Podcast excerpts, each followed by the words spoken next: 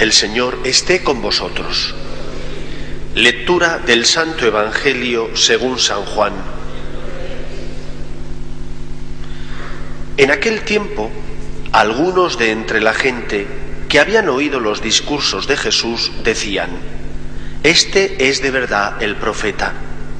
Otros decían, Este es el Mesías. Pero otros decían, ¿es que de Galilea va a venir el Mesías?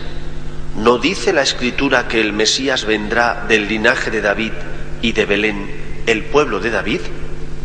Y así surgió entre la gente una discordia por su causa. Algunos querían prenderlo, pero nadie le puso la mano encima. Los guardias del templo acudieron a los sumos sacerdotes y fariseos y éstos le dijeron, ¿por qué no lo habéis traído? Los guardias respondieron, jamás ha hablado nadie como ese hombre. Los fariseos le replicaron, ¿también vosotros os habéis dejado embaucar? ¿Hay algún jefe o fariseo que haya creído en él?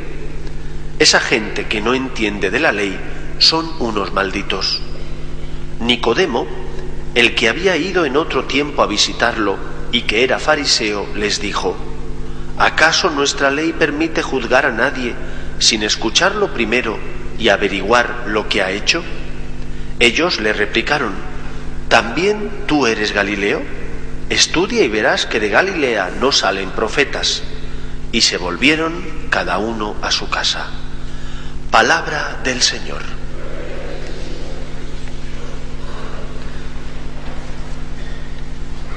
Jesús no deja a nadie indiferente. La predicación de la buena noticia, esa salvación que llega a todos los hombres, que Dios regala a todo aquel que abre su corazón a la gracia, esa salvación no deja a nadie indiferente. No todos, sin embargo, reaccionan de la misma manera. Hay algunos que reaccionan en contra de Cristo porque ven peligrar su seguridad, su estabilidad, porque siempre se ha hecho así y por lo tanto viven cómodamente instalados en su cotidianidad y no quieren cambiar de vida. Es el caso de los fariseos y los escribas.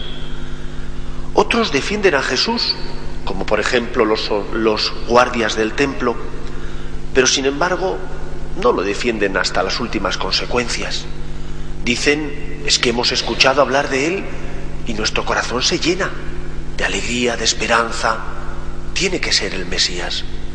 Pero después, ¿dónde estuvieron estos cuando prenden a Jesús y la plebe pide que sea Barrabás el liberado y no Cristo? Ya no estaban allí. Y si estaban allí, se callaron por miedo, por temor, por no ser señalados. Otros, sin embargo, como Nicodemo, que era del grupo de los escribas y fariseos, él era fariseo, da la cara por Cristo, defiende a Jesús, no se queda callado, se expone a unas consecuencias negativas para su vida, como ser señalado o incluso expulsado de ese grupo al que él pertenecía. Esta semana todos hemos conocido el asesinato de estas cuatro religiosas misioneras de la caridad. Después hemos sabido que la Madre Superiora se marchó cuando escuchó que venían esos islamistas, se marchó para salvar al Santísimo. Abrió el sagrario, empezó a consumir las formas para que no pudieran ser ultrajadas y según ella misma contó, entró un terrorista a la iglesia, al oratorio que ellas tenían, y el terrorista no la vio, pero ella estaba en el altar, estaba en el presbiterio, consumiendo las formas para que el Señor no fuera ultrajado. Dar la cara por Cristo significa en cada momento de nuestra vida no tener miedo a las consecuencias, que vendrán y serán negativas humanamente hablando. No tener miedo. Puede ser no tener miedo a levantarte cuando has caído. Puede ser no tener miedo a confiar en la gracia y volver a confesarte. Puede ser no tener miedo a defender la vida, la justicia, en una conversación donde alguno de los que están allí presentes defiende el aborto o la eutanasia o habla peyorativamente del Papa o de la Iglesia. No tener miedo como Nicodemo. Pero ¿por qué Nicodemo no tenía miedo? ¿Por qué se expuso a las consecuencias negativas de ser expulsado, señalado con el dedo, como hicieron las misioneras de la caridad? No tenían miedo porque tenían mucho amor. Y esta es la clave. Si tenemos amor de Dios y a Dios, si todos los días hemos reservado un rato para nuestra intimidad con Cristo, caeremos porque somos débiles. Caeremos menos de lo que caeríamos si nos alejáramos de Él. Pero aún así, debido a nuestra debilidad, caeremos. Pero nos levantaremos. Sentiremos miedo, pero lucharemos porque hacemos las cosas no por un ideal, sino por una persona.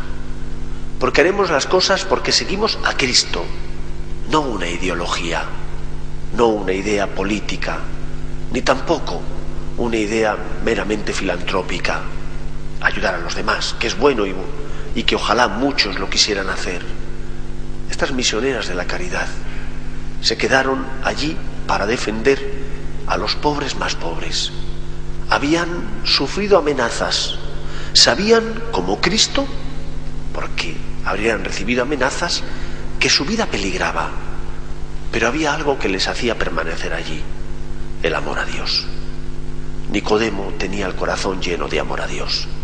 Primero fue a verle a escondidas por la noche, sin luz, sin que nadie lo supiera, pero estaba enamorado de él. Y porque le quería, porque descubrió en Cristo el Mesías, después con luz y taquígrafos, con gente a su alrededor, defendió a Jesús. Una y otra vez lo hizo llevado por el amor, no por el interés. Quería a Cristo y por eso dio la cara por él. Preguntémonos si nosotros estamos haciendo lo mismo en nuestra vida, cada uno en sus circunstancias concretas, particulares, que solo tú sabes. ¿Has dado la cara por Cristo o estás escondiéndote? ¿O eres de esos que en la intimidad dices que sí, pero que públicamente te callas? No porque pienses que es lo adecuado, sino porque tienes miedo. Miedo a que te señalen, miedo a creer en Él, miedo a confiar en la gracia. Que el Señor encuentre en nosotros lo que tiene derecho a encontrar, confianza, amor y por lo tanto una respuesta adecuada, la de decirle, como Quevedo, Polvo soy, Señor, pero polvo enamorado. Que el Señor nos ayude. Nos ponemos en